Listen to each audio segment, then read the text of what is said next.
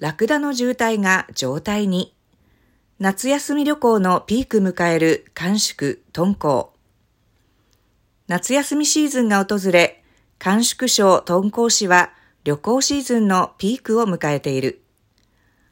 観光客を背中に乗せたラクダの行列が、名砂山のふもとをゆったりと進む景観は、実に壮大だ。旅行シーズンを迎え、以前は連休期間にしか発生しなかったラクダの渋滞現象が、最近は常態化しているという。